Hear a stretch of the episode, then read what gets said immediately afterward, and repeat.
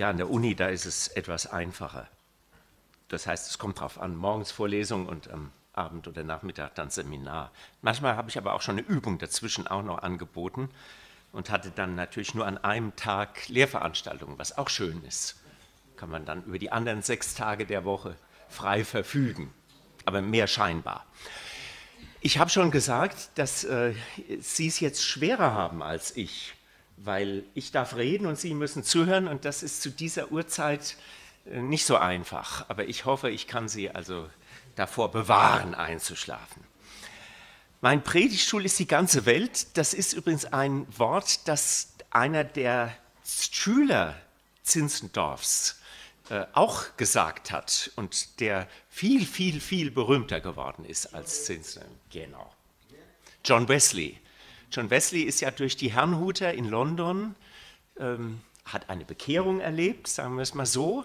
Und wie das für einen Bekehrten so üblich ist, glaube ich, bis heute, ist er dann nach Herrnhut gereist, um seinen äh, Inspirator näher kennenzulernen. Und Zinzendorf war gerade nicht in Herrnhut, sondern war in Hessen auf dem Herrnhag.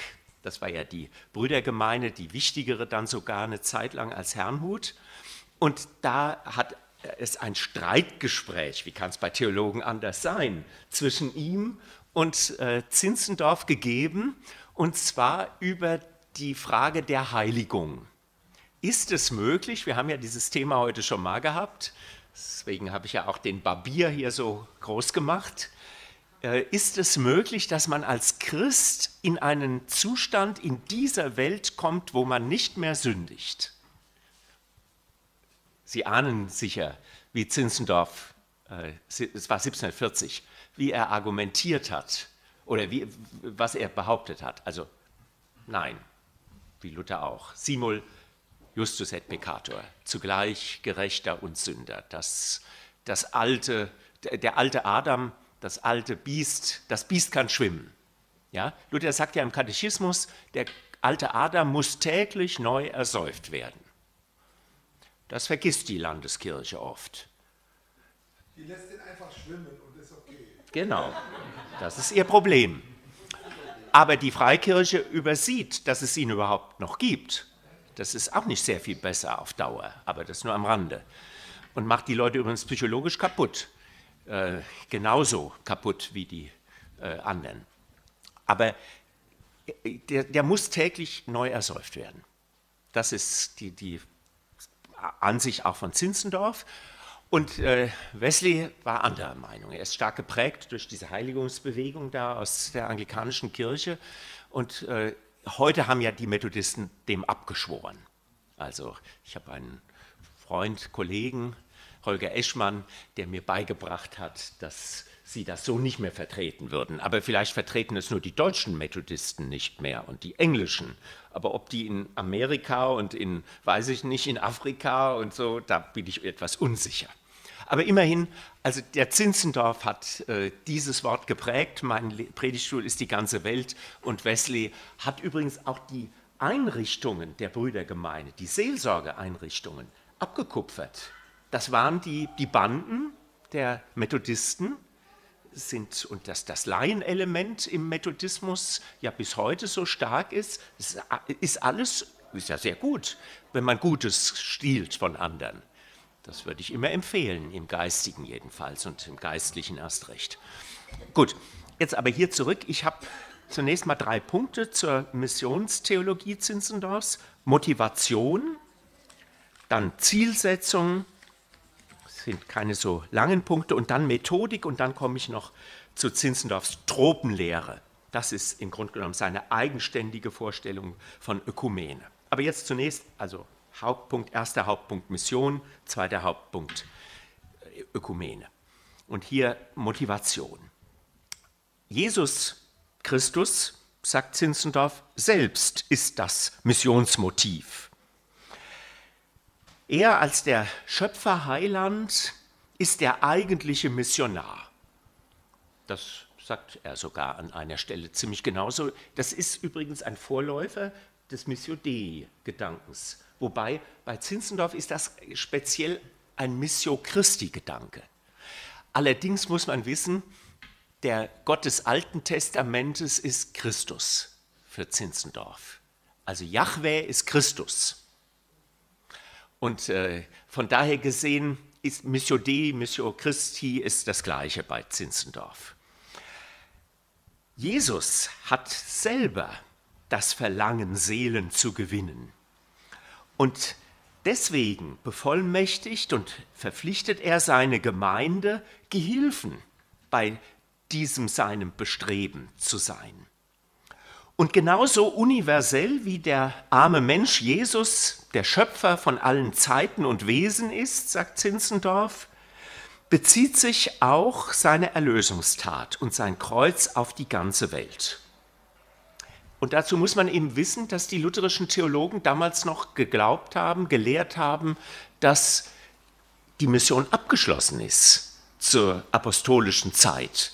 Und wer eben kein Christ ist, welches Volk nicht christlich ist, das hat seine Chance gehabt und jetzt ist vorbei. Und da hat man übrigens mit einem Luther-Zitat argumentiert in dieser orthodoxen Missionstheologie, also es war ja eine Antimissionstheologie. Luther hat mal gesagt, vielleicht auch an mehreren Stellen, das Evangelium ist wie ein Platzregen. Es kommt über irgendein Land, dann regnet es aus sozusagen wie eine Wolke und zieht weiter. Und ich habe früher immer gedacht, Luther würde meinen, wie so ein Gewitter, nach einer gewissen Zeit kommt der Platzregen wieder vorbei, kommt zurück.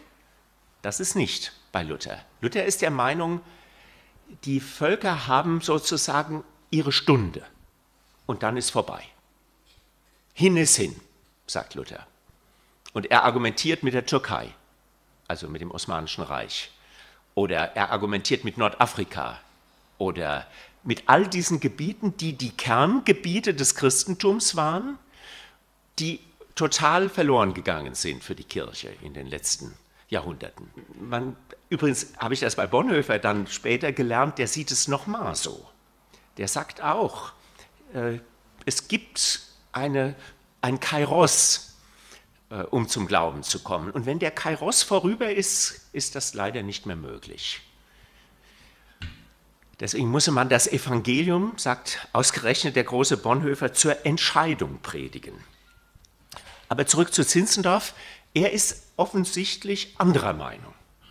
Er ist ja der Überzeugung, dass Jesus will, dass ganz egal, ob Menschen das Evangelium schon mal gehört haben in apostolischer Zeit oder auch nicht, sie müssen das Evangelium erneut hören. Kein Volk, keine Nation, kein Mensch, er mag so verbannt und verflucht sein, als er wolle, ist an und für sich selbst von der Errettung ausgeschlossen.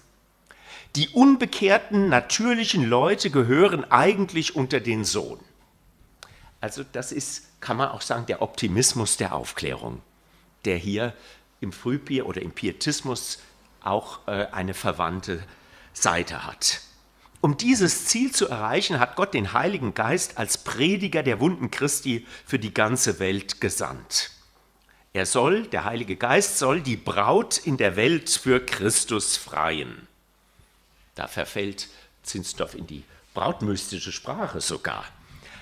Daher ist jetzt die Zeit der Mission. Die große Hochzeit ist noch nicht vorbei.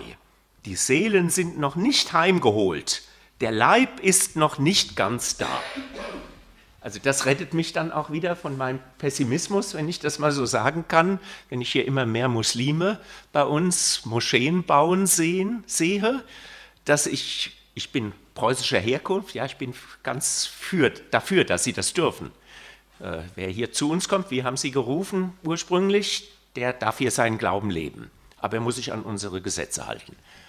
Ihren Grund hat die Mission in dem Durst Christi nach Seelen. Er kann die Seelen nicht lassen. Er kann ohne die Seelen nicht zurechtkommen. Also er braucht die Menschen, sagt Zinzendorf. Und damit er die Seelen kriegt, bedient er sich der Menschen, die seine Erlösung bereits erfahren haben. Zitat noch einmal, wer seine Tage nichts davon erfahren, er kriegt's aber zu erfahren. Er kriegt das Lamm im Geist vor seine Augen gemalt. der kann's nicht lassen, der muss denn mittönen von seinem Blut, von unserem Versöhnen und ewigen Glut. Gut, da sind auch wieder mystische Gedanken drin, das ist aber nicht so wichtig. Also entscheidend ist, Zinzendorf glaubt, wer Christ ist, ist automatisch Missionar auch. Wenigstens in seinem persönlichen Umkreis. Aber hier sogar noch weiter. Deswegen war jeder Herrnhuter im Prinzip bereit, ausgesandt zu werden in die Mission. Da war ein Kommen und Gehen, das ist jetzt wirklich nicht übertrieben. Und es hat natürlich auch zur Faszinationskraft der Brüdergemeinde beigetragen, vor allem bei jungen Männern. Aber nicht nur bei jungen Männern, auch bei jungen Frauen. Muss ich Ihnen noch eine Story erzählen aus Hessen? Es gab die Tochter einer, eines Hofbeamten, der Grafen von Usingen, die hat irgendwie in ihrem Elternhaus, das war auch fromm, etwas Negatives über Zinzendorf und den Herrn Haag vorgelesen hören. Also dass da die, die jungen Leute irgendwie verdorben werden, geistlich. Und da wusste sie durch das, also durch die Kritik an der Brüdergemeine, dass das der Ort ist, wo sie hin muss. Und dann ist sie als kleines Mädchen von sieben, acht, sie ist auch religiös frühreif gewesen, ist sie aufgebrochen. Hat einfach, also das tun ja kleine Mädchen gelegentlich, die, die ist einfach abgerückt und wurde im Nachbardorf wieder eingefangen, weil sie natürlich jeder kannte. Und dann hat das zu Verwicklungen geführt, als sie nämlich dann sozusagen Jugendliche wurde, hat sie diese Idee nicht etwa aufgegeben, sondern ihre Eltern so lange traktiert, bis die erlaubt haben, dass sie auf Probe, da wurde dann ein Vertrag abgeschlossen, zu, äh, auf den Herrnhag durfte. Aber nur für ein Jahr.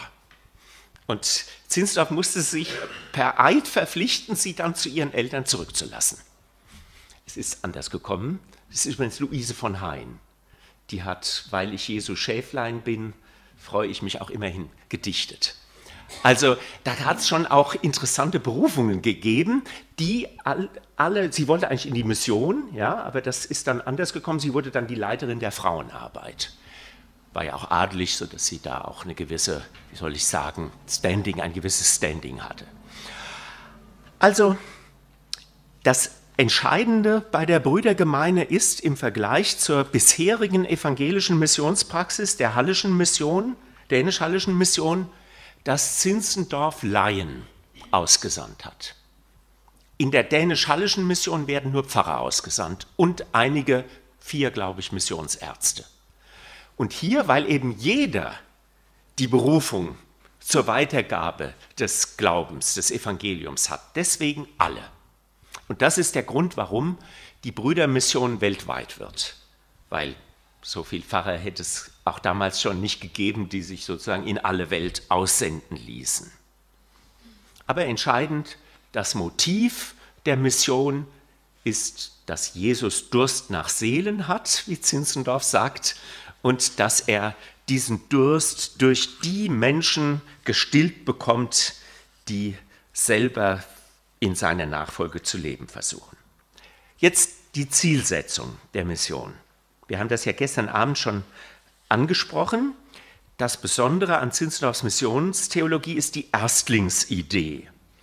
Das ist, also kann man sagen, die typische brüderische Ausprägung der Mission. Man hat Zinzendorf deswegen immer wieder vorgeworfen, dass er sich allein auf die Einzelbekehrung orientiert hätte. Das ist ja überhaupt das Problem der pietistischen Mission gewesen, würde ich sagen, bis heute.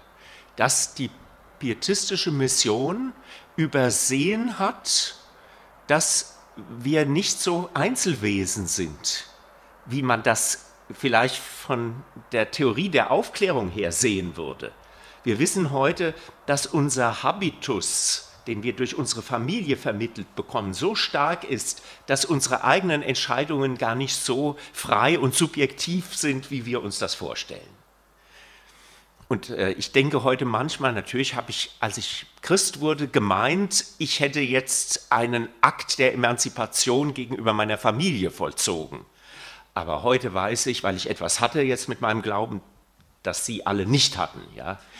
Ähm, heute weiß ich, äh, das ist nicht ganz so gewesen dass äh, bei meiner Mutter, mindestens auch bei meinem Vater, untergründig durch ihre Herkunft aus einer Herrnhuter Brüdergemeinde in Schlesien ja doch irgendwie eine ein positive Grundstimmung gegenüber dem Glauben vorhanden war. Und äh, von daher gesehen, ich wahrscheinlich nur die Lehrstelle ausgefüllt habe, die sie bei sich freigelassen hatten zunächst. Weil in, äh, in Neusalz an der Oder, in der Brüdergemeinde, wo meine Familie herstammt, äh, die gehörte aber nicht zur Brüdergemeinde, da war die Brüdergemeinde ein elitärer Club gewesen. Ja, die hatten sich total von der übrigen Bevölkerung eigentlich abgeschlossen, im, von ihrem Glauben her, nicht, nicht von ihren wirtschaftlichen Kontakten. Sie waren ja die wichtigsten Arbeitgeber in dieser äh, Stadt von 25.000 Einwohnern.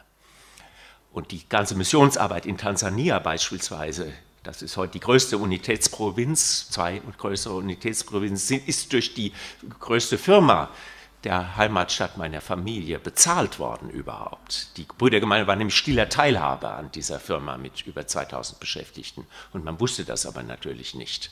Habe ich erst nach der Wende auch erfahren.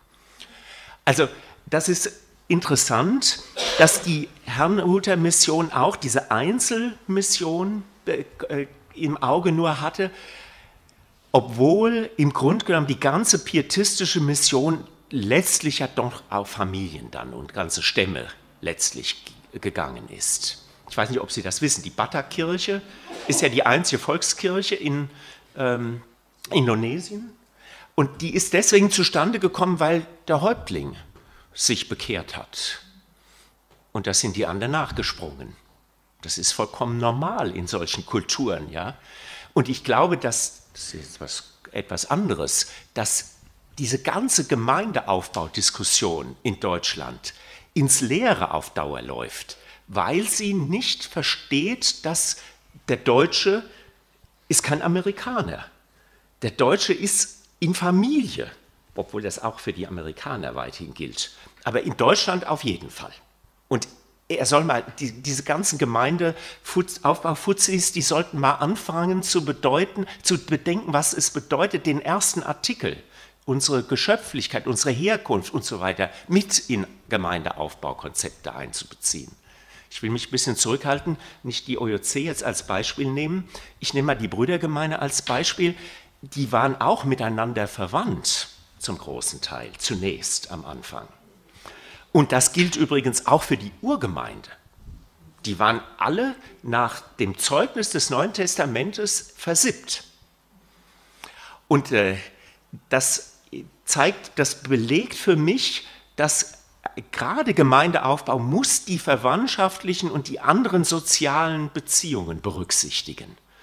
Und das hat Zinsdorf allerdings auch nicht getan.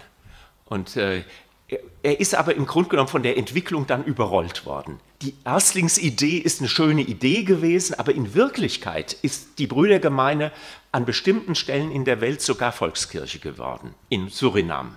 Surinam ist Lateinamerika das einzige Land, soweit ich weiß, Lateinamerikas, das äh, überwiegend evangelisch ist.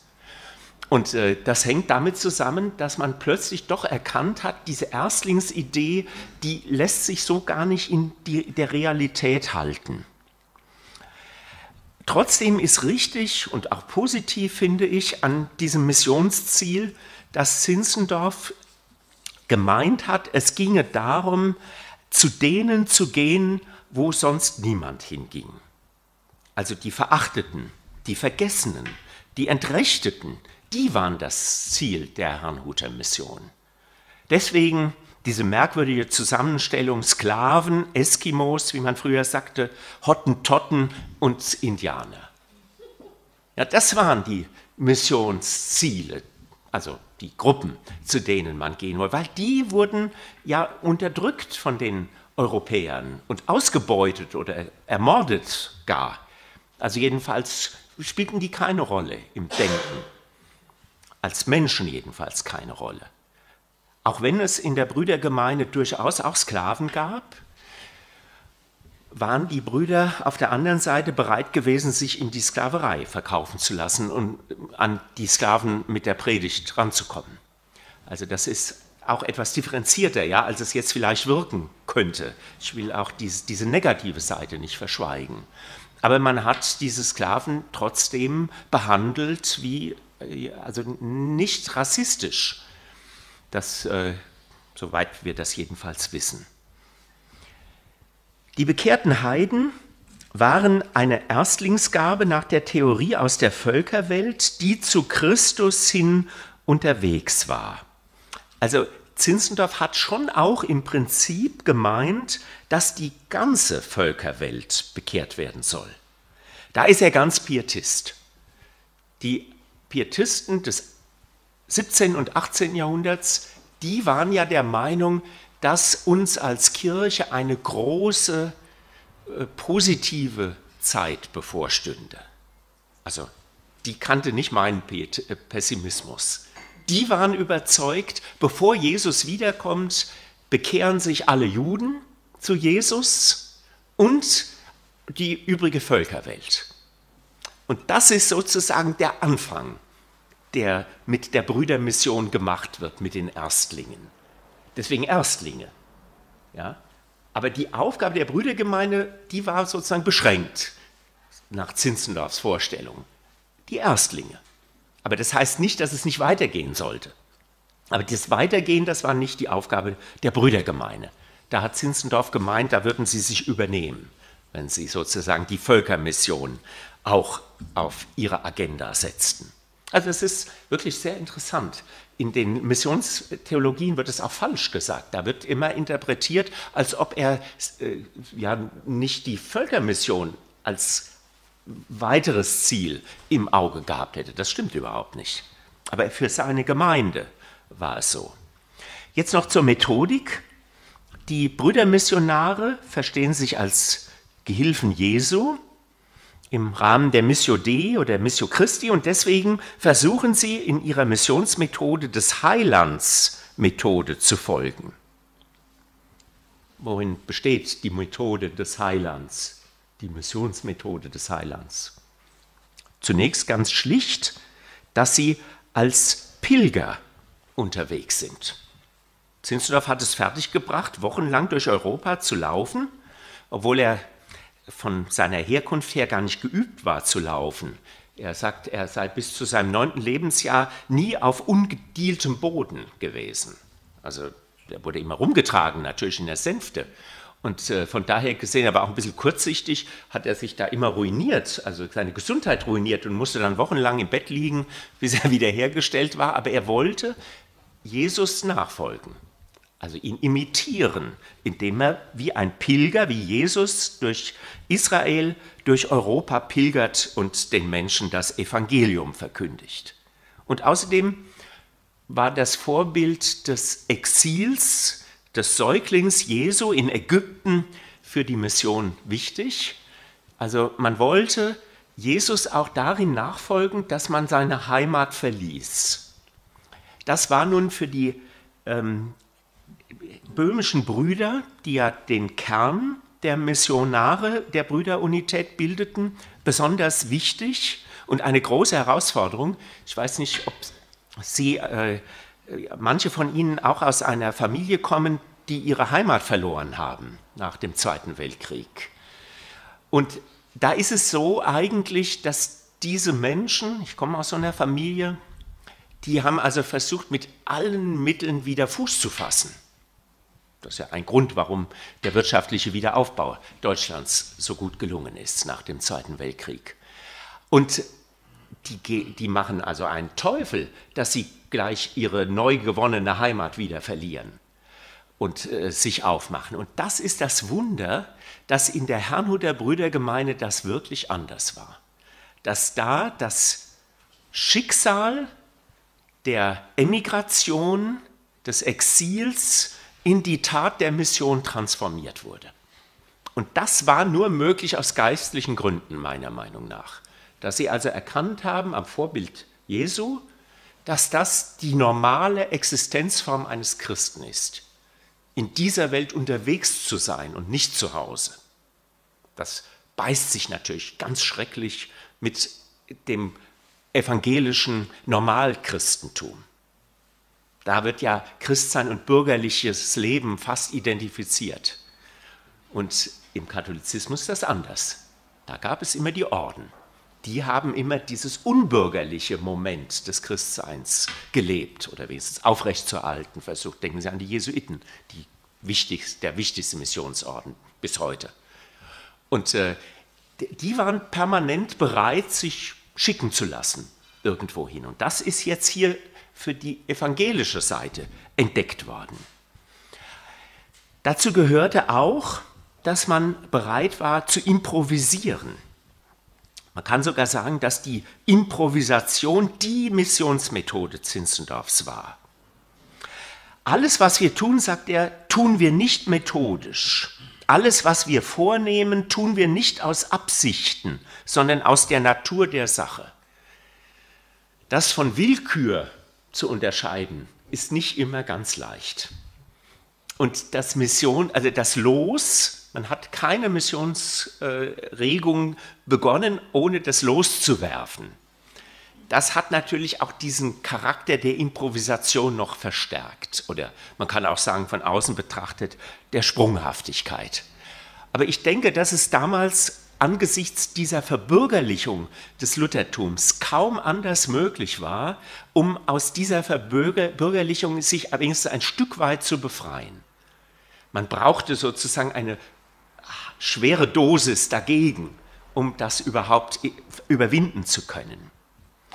Diese äh, Improvisation als Methode wirkte sich allerdings auch sehr positiv aus in dem Zinzendorf der Überzeugung war, dass jedes Land seine besondere Methode haben müsse und kein Missionar seine Privaterfahrung zur Regel erheben dürfe.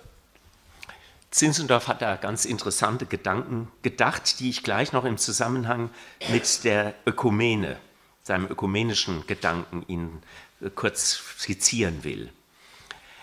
Gleichzeitig, und das ist nun interessant, bei Zinzendorf hat er versucht, die Missionsarbeit juristisch abzusichern. Also das fällt mir bei ihm immer auf, dass er gewohnt ist, so wie Luther, in großen Paradoxien zu denken. Einerseits als diese merkwürdige Sprunghaftigkeit, das Los als entscheidendes äh, Mittel auch der Mission, das Losverfahren und dann, wie viele Tage, Monate er aufgewendet hat als Jurist, äh, Gutachten zu verfassen, um die Missionsarbeit juristisch, staatsrechtlich abzusichern. Also das musste ja immer gegen den Widerstand zunächst der Länder in England, in Dänemark ähm, vor allem durchgesetzt werden. Und da hat er tatsächlich ganz konsequent juristische Gutachten selbst verfasst, in Auftrag gegeben. Und das wurde ja immer auf höchster Ebene, entweder im englischen Unterhaus, ich habe es gestern schon gesagt, oder auch in äh, Den Haag oder vom König, vom Staatsrat in Kopenhagen behandelt und ist also eigentlich immer positiv ausgegangen, aber unter großen Mühen. Beim ersten Mal wurde es oft abgelehnt, beim zweiten Mal dann durften sie bleiben. Er hat allerdings sogar äh, selber dazu beigetragen, dass die Missionsarbeit gesichert wurde, indem er das Institut der Visitation eingeführt hat. Das war in der dänisch-hallischen Mission nicht. August Hermann Franke hat nie eine Reise nach Indien gemacht. Soweit ich weiß, ist er gar nie auf die Idee gekommen, obwohl er die berühmten hallischen Kontinuationen veröffentlicht hat regelmäßig. Das waren die Missionsnachrichten, aber das war nicht so ein kleines Blättchen, sondern eher so wie der OJC, Rundbrief, eine Zeitschrift mit gehaltvollen Beiträgen, dass sogar in Goethes Bibliothek die standen und ihn inspiriert haben zu manchen Dingen. Bei Zinsendorf ist es so, er ist hingefahren und hat in St. Thomas beispielsweise den Megagau der Mission verhindert, weil nämlich der Leiter der Herrnhuter Mission sich dort mit einer, wie man sagte, Mulattin eingelassen hatte. Und das war ja per Gesetz ganz streng verboten, dass also ein Weißer eine Schwarze heiratete. Das, das war verboten. Und da hat Zinzendorf die Situation gerettet und der Gouverneur wusste natürlich, der dänische Gouverneur wusste, dass er der Cousin ist des Königs, indem er sich in äh, die Zitadelle hat führen lassen und der Mulattin einen Handkuss gegeben hat. Und da konnte der Gouverneur nicht anders, klingt ein bisschen wie ein Märchen, es war aber so, konnte er nicht anders, als sie zunächst, also zunächst sie wenigstens zu entlassen. Und es kam dann zu Verhandlungen und da ist dann auch der Missionar entlassen worden. Aus dem Gefängnis. Aus dem Gefängnis, genau. Und das hat die Arbeit gesichert. Und ähnlich war es in äh, den Vereinigten Staaten, als der Geburtstag von Zinzendorf war. Also es waren ja noch nicht die Vereinigten Staaten, also die, das Gebiet. Da äh, hat Zinzendorf eben eine Missionsreise in die Indianergebiete gemacht und die Irokesenhäuptlinge haben ihn als ihresgleichen anerkannt. Er hat also ohne, dass da äh, eine, irgendwas geschützt werden musste, bei offenem Zelt angeblich geschlafen und ähm, ist nicht bedroht worden. Und das war dann bei dem vor 19 Jahren, im Jahr 2000, das Motiv der Briefmarke. Da sieht man Zinsdorf im Gespräch mit drei, glaube ich, Irokesenhäuptlingen. Äh, also das muss man eben sagen, er hat auch verstanden, irgendwie aufzutreten und hat dadurch einfach auch die Missionsarbeit sichern können. Dann noch etwas äh, zur Methode selber. Er war skeptisch, was äh, die Tatsache betraf, den Missionaren zu sagen, wie sie missionieren sollen. Zitat, man soll, was soll man den Brüdern auf ein paar tausend Meilen mehr sagen, da man keine Seele kennt, zu denen sie kommen? Das ist ja im 19. Jahrhundert ein großes Problem gewesen. Ich bin im Vorstand da der Leipziger Mission. Oh, das ist ja die Nachfolgemission der dänisch-hallischen Mission. Wenn man das so liest, ja, was da die Missionsleiter in Leipzig für einen Unsinn befohlen haben, das ist wirklich grauenhaft, weil sie eben keine Ahnung von den Zuständen vor Ort hatten. Und das war ja immerhin 150 Jahre nach Zinzendorf. Aber Zinzendorf hat eben direkt in der Kirche und in der Mission nicht weitergewirkt muss man sagen. Er hat wohl den Impuls wohl auch mit für Carey gegeben, aber nicht, dass er in, in seiner inhaltlichen Missionstheologie weitergewirkt hätte. Es sind zwei falsche Methoden, um das abzuschließen, unter den Heiden das Evangelium zu verkündigen. Dass man ihnen zu viel von Gott sagt und nicht vom Lamm und seiner Versöhnung. Zweitens, dass man ihnen bei der Verkündigung des Evangelii zuerst vom Vater und dann vom Sohn vorsagt. Daher wollen wir hinfüro erst den Heiden predigen, dass der Schöpfer aller Dinge, der Gott, den sie von Natur glauben, Mensch geworden und sein Blut für uns vergossen hat, Christusverkündigung, als dann, wenn sie an seinen Tod und Wunden glauben, so sagt man ihnen, dass der Gott einen Vater habe. Also das ist, finde ich, auch bis heute sehr wichtig. Wir reden viel zu viel von Gott in der Kirche. Gott, ja, Gott ist Gott, ja, ist schön, aber äh, das hat mit christlichem Glauben noch herzlich wenig zu tun. Wir sind natürlich heute schon in einer säkularen Umgebung ganz froh, wenn sich bei Einzelnen auch nur so ein kleines religiöses Lüftchen regt. Aber das religiöse Lüftchen sagt gar nichts, ja? Sondern äh, da muss es. genau. So ist es. Und dann hat Zinzendorf auch an dieser Stelle wieder recht unkonventionelle Gedanken gehabt, die ihn arg in die Bredouille bei den Theologen gebracht haben. Er hat nämlich von der Dreieinigkeit als der heiligen Familie gesprochen. Sagte ich gestern ja schon. Vater, Mutter und ihr Lämmleinbruder, ihr, ihr Flämmleinbruder Lämmlein. Also er wollte, dass die Lehre von der Trinität den Menschen zur Herzenswahrheit wurde. Und er hat sogar versucht, sie das äh, körperlich zu erf erfahren zu lassen, indem, wenn man den Vater anbetete, dann legte man sich flach auf den Boden. Wenn man den Heiligen Geist anbetete, dann hat man das äh, im Stehen getan und wenn man Christus anbetete, im Sitzen.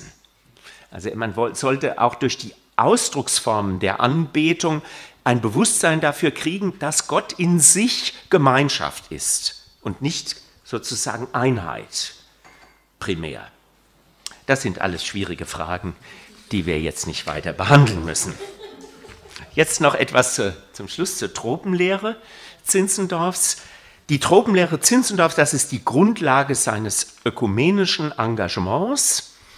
Ähm, jetzt werden Sie wahrscheinlich äh, fragen, was sind denn die, ist denn die Tropenlehre? Die Tropenlehre, die geht zurück. Wie immer, äh, als Theologe kann man ja fast nichts Neues entdecken. Äh, immer hat es schon jemand gegeben, der die vorher entwickelt hat oder das, was man selber glaubt, vorher entwickelt hat. Ich muss das gerade mal hier suchen, dass ich Ihnen nichts Falsches sage. Ähm, die ist von einem Württemberger Theologen Pfaff 1760 gestorben, 1676 entwickelt worden. Und zwar versteht er die Konfessionen als unterschiedliche Erziehungsweisen Gottes, als Tropos Paideias. Und äh, also das ist ja im Grunde genommen eine ganz positive Grundeinstellung zu den Konfessionen. Bis dahin war man ja in der Kirche der Meinung, ist bis heute bei vielen Menschen so, dass die Konfessionen ein Abfall sind vom Urchristentum. Man sieht gar nicht, dass das Urchristentum im Grunde genommen auch schon keine Einheit war. Das johannäische Christentum ist sehr anders als das paulinische, also die griechische Kirche ist eine ganz andere als die jüdisch-christliche Kirche in Jerusalem. Bis in den Ritus hinein. Also es sind einfach unterschiedliche Konfessionen bereits, meiner Meinung nach. Allerdings äh, hat das natürlich auch seine Probleme, ja, in dem Moment, wo diese unterschiedlichen Konfessionen anfangen, sich zu bekriegen. Und äh, daher kommt ja die Geschichte Europas. Durch den Dreißigjährigen Krieg hat Europa ein Trauma und äh, gegenüber dem christlichen Glauben. Und das ist meiner Meinung nach die Ursache, warum die meisten Menschen unseres Landes und zwar zunehmend meinen, das Christentum hat seine Chance gehabt und da ist nichts mehr zu machen. Jetzt müssen wir was anderes finden. Und äh, dieses, äh, dieser Gedanke der Tropos Paideas, der äh, Konfessionen als Erziehungsweisen Gottes, beinhaltet im Grunde genommen den Gedanken, dass Gott sich in diesen unterschiedlichen Konfessionen auf die Eigenarten von Menschen einstellt. Zinzendorf hat also die total verrückte Idee gehabt, die Konfessionen sind sogar abhängig vom Klima, in dem Menschen leben. Er vergleicht die Nordeuropäer mit den Südeuropäern. Und da kommt er zu dem Ziel, zu dem Ergebnis, Italien, Spanien, Portugal, katholisch. Die sind mehr auf Seen gepolt. Da ist es warm, schöne Farben und so. Und im Norden, je weiter man in den Norden geht, desto lutherischer. Ja, da ist es also irgendwie kalt und ungemütlich und da geht alles auch, kommt es aufs Wort und aufs Hören an. Und wie ist es mit Frankreich und so diesen Gebieten da? Naja, das ist halt so ein Mischvolk, was ja auch stimmt zwischen Germanen und, Roma und den Lateinern. Und deswegen ist da, also hat sich weder die, jetzt hat sich ja die katholische Kirche doch durchgesetzt, aber eigentlich ist es sozusagen gemischt gewesen. Also Zinzendorf kommt jedenfalls zu dem Ziel, dass wenn die Brüdergemeine eine ökumenische Kirche sein will, dann muss sie in ihren Reihen diesen konfessionellen Tropen ein Heimatrecht gewähren. Also man muss, wenn man Mitglied der Brüdergemeine wird, als Lutheraner Lutheraner bleiben dürfen. Wenn man als Reformierter Mitglied wird, Reformierter bleiben dürfen. Und wenn man als Katholik äh, Mitglied wird, natürlich auch Katholik bleiben. Ein unglaublicher Gedanke, der auch nicht durchgesetzt werden konnte damals. Aber das andere ist durchgesetzt worden. Es gab deswegen einen Tropenbischof, der war Lutheraner, ein, äh, aus Sachsen war das jemand. Und es gab natürlich auch einen Tropenbischof, der war mehrere also aus den böhmischen Brüdern, die habe ich jetzt noch vergessen. Also das war der Versuch sozusagen, die Brüdergemeinde zu einem Ökumenikum zu machen oder ein Ökumenikum sein zu lassen mit gegenseitigem Respekt der unterschiedlichen konfessionellen Prägungen. Paulus wird dann noch als Gewährsmann herangezogen. Paulus erklärt Tropum, also Tropos, in der Religion am besten. Den Griechen bin ich worden als ein Grieche und den Juden als ein Jude, auf das ich viele gewinne.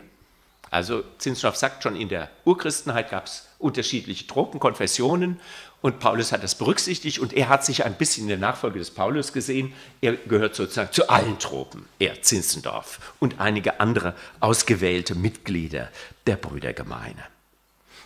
Und dann erklärt er noch, warum das so wichtig ist. Er meint nämlich, dass die unterschiedlichen Tropenkonfessionen eben dem Charakter von Menschen entsprechen. Denn wenn man mit den Lutheranern will reden wie mit Reformierten oder wie mit der anglikanischen Kirche, sie würden einen nicht verstehen.